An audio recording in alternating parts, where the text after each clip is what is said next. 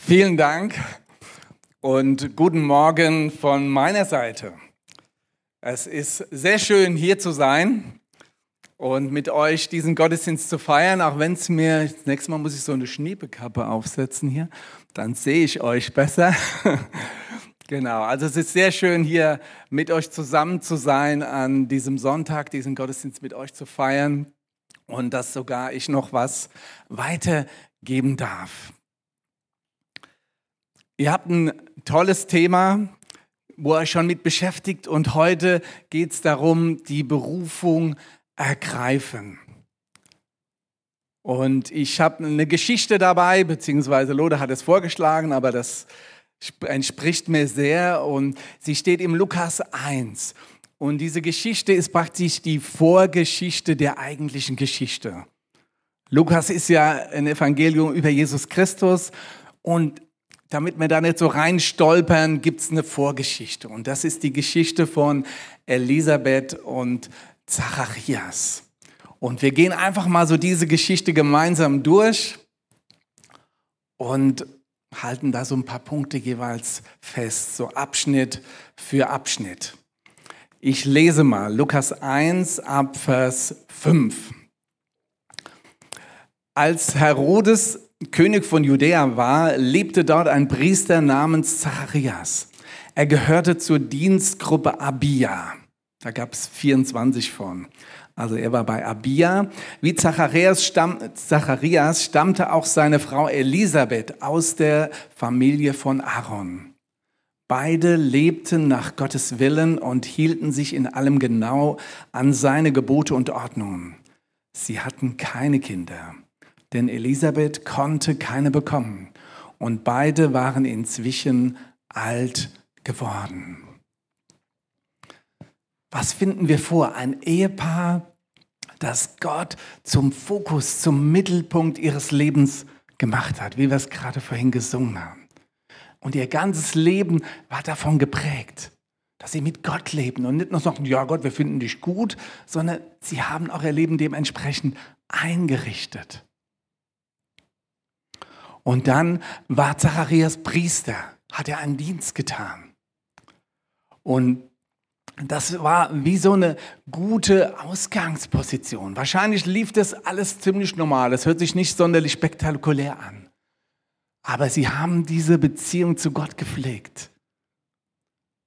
Und wenn wir das tun, wenn wir diese Beziehung zu Gott pflegen, was eigentlich unsere erste Berufung ist, dann ist es so wie ein guter Landeplatz, auf dem Gott weiteres tun kann. Und das ist eine fantastische Voraussetzung. Gott ruft uns vor allem in die Beziehung zu ihm und da auf diesem Landeplatz will er weiteres tun. Und so war es auch bei diesem Ehepaar. Aber lange Zeit lief es eben ziemlich normal. Nichts Besonderes. Aber sie hatten eben diese gute Voraussetzungen, sogar gute Voraussetzungen, dass es weiterging in der Familie, nämlich die Elisabeth war auch eine Abstammung von Aaron, dem allerersten hohen Priester. Und wenn dann ein Sohn kommt, dann ist eigentlich schon klar, dass der auch Priester wird. Also tolle Perspektive, aber ohne Sohn nützen die besten Voraussetzungen nichts. Also es war ein Makel, eine Schande. Keine Kinder zu haben, war damals eine echte Schande. Und darunter litten sie besonders die Elisabeth. Kennst du das, einen Makel zu haben? Oder irgendeine Not, die einfach eigentlich dich abhält, andere Dinge zu tun, weiterzukommen, wo du immer den Eindruck hast, das hält mich zurück, das bremst mich aus, immer wieder. Und es bremst dich vielleicht auch aus in Bezug auf Gott, auf das, was er in deinem Leben tun will. Aber wenn das so ist, dann bist du in bester Gesellschaft. Wenn wir in der Bibel lesen, im Alten Testament, da waren ganz viele mit Mangel. Mose konnte schlecht reden. Jakob, ja, das war ein Betrüger. Josef, das war ein arroganter Angeber. Ja, und David, ja, der war der Jüngste und den hat eigentlich keiner beachtet. Und wenn wir in das Neue Testament gehen, die Jünger uns anschauen, Ja, da war ein Zöllner, der die eigenen Leute ausgebeutet hat. Ein Terrorist war da dabei, ein chronischer Skeptiker und dann noch das Großmaul, der Petrus. Das war alles Leute mit Makel. Wenn du das auch so empfindest, dann bist du bei Gott richtig. Und Gott will dir neu begegnen.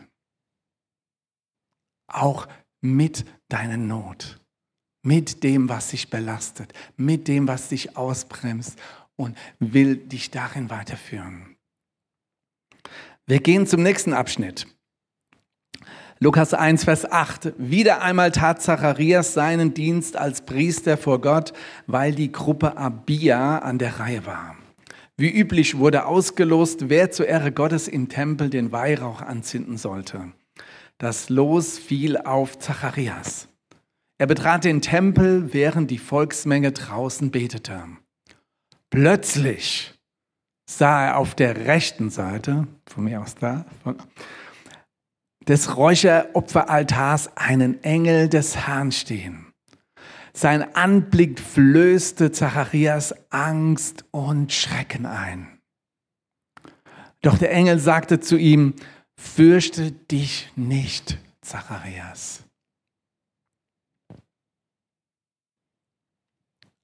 Alles lief bisher geordnet, jahrzehntelang im Leben von Zacharias. Und jetzt ganz plötzlich kommt was völlig Außergewöhnliches, was nie da gewesen ist, ohne Vorwarnung.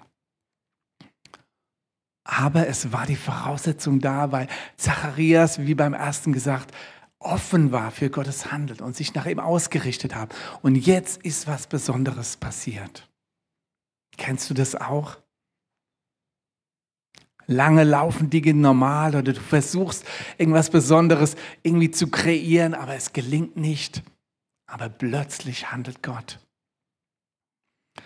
Mir ging es so 1986. Ich saß abends auf dem Sofa, relativ normal, habe einen Bericht gelesen von einer christlichen Organisation. Auch macht man ab und zu. Aber dann war so ein innerer Impuls, so ein Reden, jetzt geht's los. Jetzt fängt was Neues an. Und das war so klar, ich kann es euch nicht erklären. Es war einfach da. Und die Sache hat aber eine Vorgeschichte. Zwei Jahre vor, 1984, wollten meine Frau und ich schon mal weg. Da war alles schon geplant. Wohnung schon gekündigt, aussteigen und auf eine christliche Schule gehen und dann mal gucken, wie es dann weitergeht. Aber in letzter Minute wurde nichts daraus. Und es war schon eine krasse Enttäuschung. Und jetzt saß ich zwei Jahre später auf diesem Sofa und Gott redet so klar zu mir. Ich hatte keine Argumente, was jetzt anders sein sollte als vor zwei Jahren, aber es war so klar, dass jetzt was passieren sollte. Und rückschauend war aber genau in diesen drei Jahren, 84 bis 87, bis wir dann endlich dann gegangen sind, nach Lüdenscheid ging dann der Weg, war eine sehr entscheidende Zeit, weil ich wurde dann Jugendleiter und da ist richtig was abgegangen bei der Jugend. Und wir hatten, bevor ich diesen Impuls hatte, schon angefangen, die Älteren von diesen Jugendlichen zu fördern, uns zu treffen, gesondert mit ihnen und ihnen dann auch, konnten wir das dann auch später übergeben. Das konnten wir einfach so fließend weitermachen. Gott handelt unerwartet im Gewöhnlichen, mitten in deinem Alltag. Du darfst damit rechnen. Und gerade in Bezug auf Berufung, wenn er mit dir was tun will, er was Neues tun will, dann darfst du damit rechnen, dass Gott mitten in deinen Alltag hineinspricht. Wir gehen weiter. Lukas 1, Vers 13. Doch der Engel des Herrn sagte zu ihm, fürchte dich nicht, Zacharias. Gott hat dein Gebet erhört. Deine Frau Elisabeth wird bald einen Sohn bekommen. Den sollst du Johannes nennen. Du wirst über dieses Kind froh und glücklich sein und auch viele andere werden sich über seine Geburt freuen. Der Engel legt jetzt richtig los. Dein Gebet ist erhört. Zacharias. Und Zacharias klingelt es wahrscheinlich im Kopf, mein Gebet, mein Gebet. Buh, da war mal was, lange her, vor Jahrzehnten. Klar, da hat er gebetet, einen Sohn zu bekommen. Aber das konnte jetzt gar nicht so richtig in ihm schwingen, auch was der von Freude erzählte, weil das Zacharias im Moment noch gar nicht fassen konnte.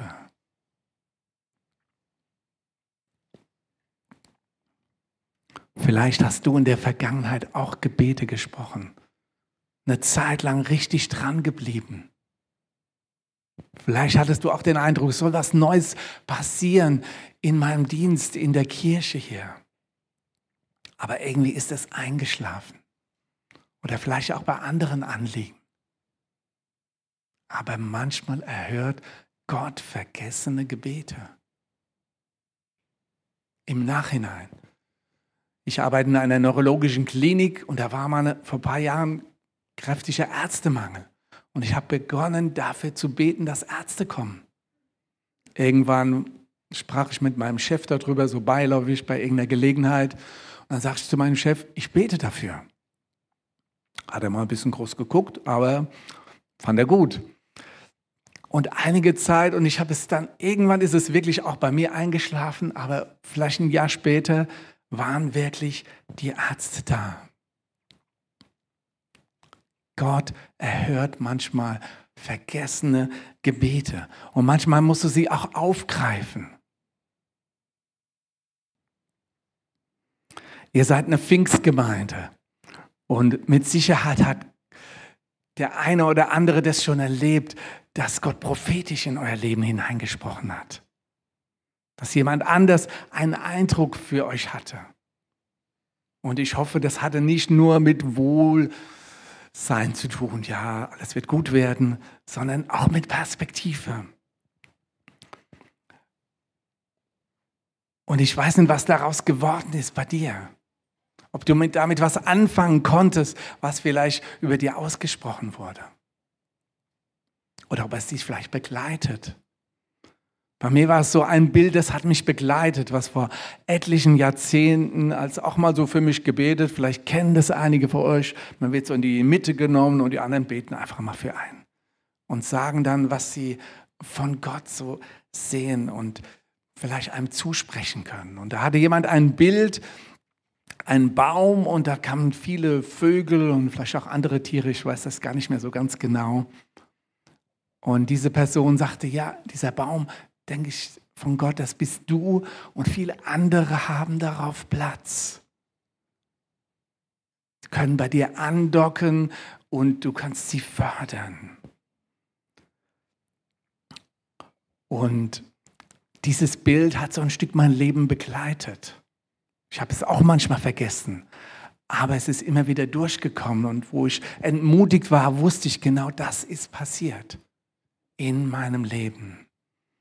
Also Gott erhört vergessene Gebete und er spricht auch Dinge in Existenz über dir. Und du darfst sie aufgreifen. Du darfst neu damit rechnen. Aber es geht, wie gesagt, nicht nur um dich, dass deine Not gelindert wird, wie bei der Elisabeth, dass sie dann endlich schwanger wurde und ein Kind geboren hat und dieser Makel weg war, sondern bei Gott geht es immer auch um mehr. Darum, genau, wer hat hier Amen gesagt? Hey, können das noch ein paar mehr? also bei Gott geht es auch um mehr. Nicht nur, dass es dir gut geht. Er will, dass es dir gut geht und dass deine Not gelindert wird. Aber er möchte mehr. Und manchmal möchte er mitten da drin wirken. Durch diese Not, in dieser Not. Ist das gut?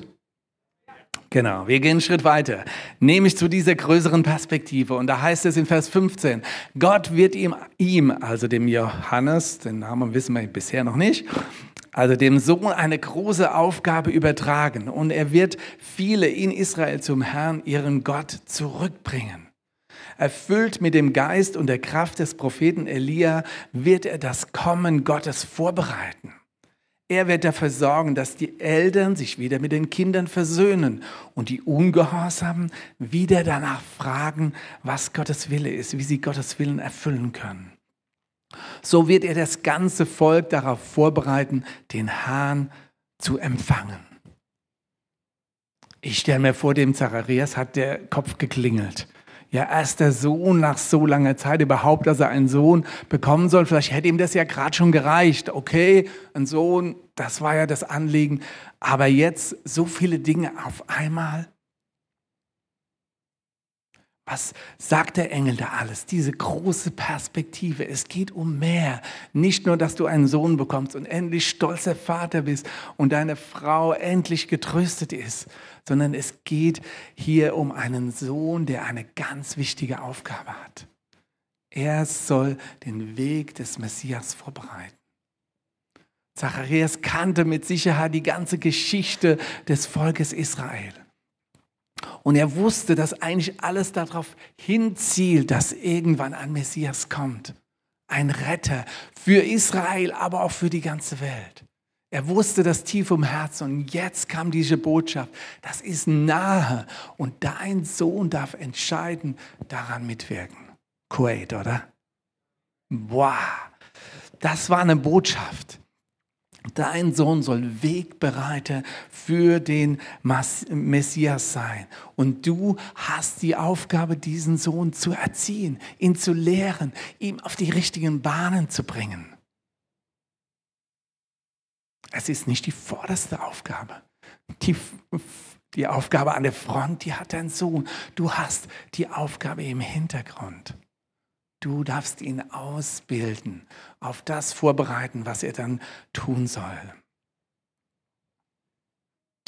Gott ruft dich, auch hier in der Gemeinde. Schön von Lothar zu hören, dass einige sich jetzt schon auch neu eingeklinkt haben hier. Aber vielleicht sind noch einige da, die es noch nicht getan haben. Vielleicht hast du auch große Vorstellungen und willst immer an der ersten Front stehen. Ja, wie dann Johannes oder später Jesus oder dann Petrus. Aber der, die Berufung des Zacharias war nicht in die erste Reihe. Er sollte den ausbilden, der dann in die erste Reihe sollte. Könnt ihr damit leben, dass ihr nicht in der ersten Reihe seid? Ich hatte Mühe damit. Und ich habe immer wieder geguckt, in die erste Reihe zu kommen. Aber oft hat Gott mich wieder zurückgepfiffen. Wir hatten so eine Vision mit einer Mühle in, in Rheinhessen. Aber das hat letztlich nicht hingehauen, dass ich da eine Hauptrolle gespielt habe. Es hat sich anders entwickelt. Dann wollte ich meine eigene Gemeinde in Alzey gründen. Bis ich gemerkt habe, nein, das ist nicht der Weg. Ich bin nicht der Pionier. Wie Loda schon gesagt hat, ich war Ältester, leidender Ältester. Aber da hat mich Gott auch wieder rausgeführt. Und ich habe mich versöhnt und da haben meine Freunde mir auch geholfen. Ich habe mich versöhnt, damit einfach ein Unterstützer zu sein. Mit meiner Rolle versöhnen und versuche sie so gut wie möglich auszufüllen. Und jedem, der da vielleicht einen Hemmschuh hat, dem mache ich Mut, tu das weil das ist das Beste. Und dabei wirst du glücklich. Nicht bei dem, wo du vielleicht denkst, du willst das unbedingt machen. Gott wird dich beschenken. Auch was die VM betrifft, es geht nicht nur um die VM, dass hier, hier alles toll wird und ihr euch alle toll wohlfühlt, sondern Gott will auch da eine größere Perspektive. Er will, dass durch die VM viele Menschen Jesus kennenlernen. Ja, ist es auf eurem Herzen, dass viele Jesus kennenlernen und dann auch mit ihm leben?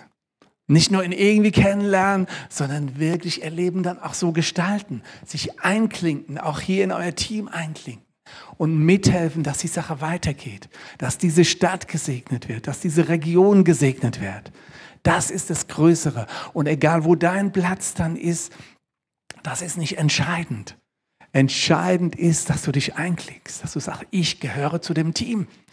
Ich bin dabei. Das große Ganze haben wir gemeinsam im Blick. Und ich habe meinen Part darin. Und wenn Dinge passieren, wenn Meilensteine erreicht sind, dann dürfen sich alle gleich freuen. Der, der an der Technik sagt, der, der die Toiletten geputzt hat, ich habe schon alles gemacht. Und jedem, der nicht genau wusste, ja, was ist mein Platz, sage ich, fang irgendwo an. Mach einfach irgendwo was, du wirst schon sehen, was Gott daraus macht. Und den Mut möchte ich euch machen. Und ein tolles Beispiel ist in der Apostelgeschichte, Kapitel 6 bis 8. Stephanus und Philippus, die haben einfach mal Essen ausgeteilt. Und dann hat Gott daraus mehr gemacht. Manchmal brauchen wir einfach einen Start. Einklinken, dabei sein und von Herzen dabei sein. Und dann tut Gott mehr. Dann zeigt er den Platz, dann wird die Berufung auf einmal konkreter. Und das, was Gott durch dich tun will. Gott hat eine größere Perspektive. Und er wirkt über das hinaus, was wir uns wünschen und vorstellen. Kommen wir zum nächsten Abschnitt. Vers 18. Jetzt fragt der Zacharias, woran kann ich erkennen, dass deine Worte wahr sind? fragte Zacharias erstaunt den Engel. Ich bin ein alter Mann und auch meine Frau ist schon alt. Der Engel antwortete, ich bin Gabriel und stehe unmittelbar vor Gott als sein Diener. Er gab mir den Auftrag, dir diese gute Nachricht zu überbringen. Wie ich gesagt habe, wird sich das erfüllen, wenn die Zeit dafür gekommen ist. Aber weil du meinen Worten keinen Glauben geschenkt hast, wirst du so lange stumm sein und nicht mehr sprechen können, bis es eintrifft. Zacharias hat Zweifel. Wollen wir es ihm verübeln? Nicht so wirklich. Hattest du schon mal Zweifel? Irgendjemand, der schon mal Zweifel hatte? es ist nicht gleich so gekommen, wie er es gebetet und gewünscht hatte, und dann ist irgendwann der Glaube geschrumpft. Kennst du das? Es ist nicht so passiert, wie du es gedacht hast, und auf einmal wurde es immer weniger. Und deswegen war er nicht mehr so auf Empfang. Deswegen konnte er nicht sagen, ja genau, ich habe gebetet, jo, jetzt ist es da. Weil da war was geschrumpft in ihm. Und deswegen ist wichtig, wenn das passiert ist, dass wir den Faden wieder aufnehmen. Zweifel sind normal, sie gehören dazu. Aber dass wir durch die Zweifel durchgehen und den Faden wieder aufnehmen. Ganz lustig ist ja noch dieser Engel. Ja, er ist, es wirkt fast wie beleidigt, ja, dass er sagt, der, der glaubt mir nicht. Und dann zieht er so sein, seine Personalkarte, ja. Hey, weißt du eigentlich, wer ich bin, wenn du hier vor, vor dir hast? Gabriel, einer der höchsten Engel, hier stehe direkt bei Gott und du glaubst mir nicht, was fällt dir eigentlich ein? So konnte man das meinen, rein interpretiert. Und er hilft dem Zacharias. Man denkt ja, also das ist jetzt mal eine Strafe, er ist jetzt stumm.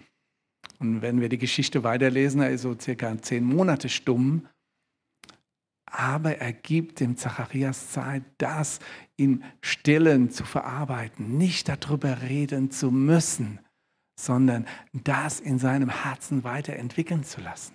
Es ist im Grunde genommen ein Geschenk für ihn, dass er jetzt nicht reden muss, sondern dass der Glaube, der geschrumpft war, sich wieder entwickeln konnte. Und dann, als dann das Kindchen geboren war, da war die Sache reif.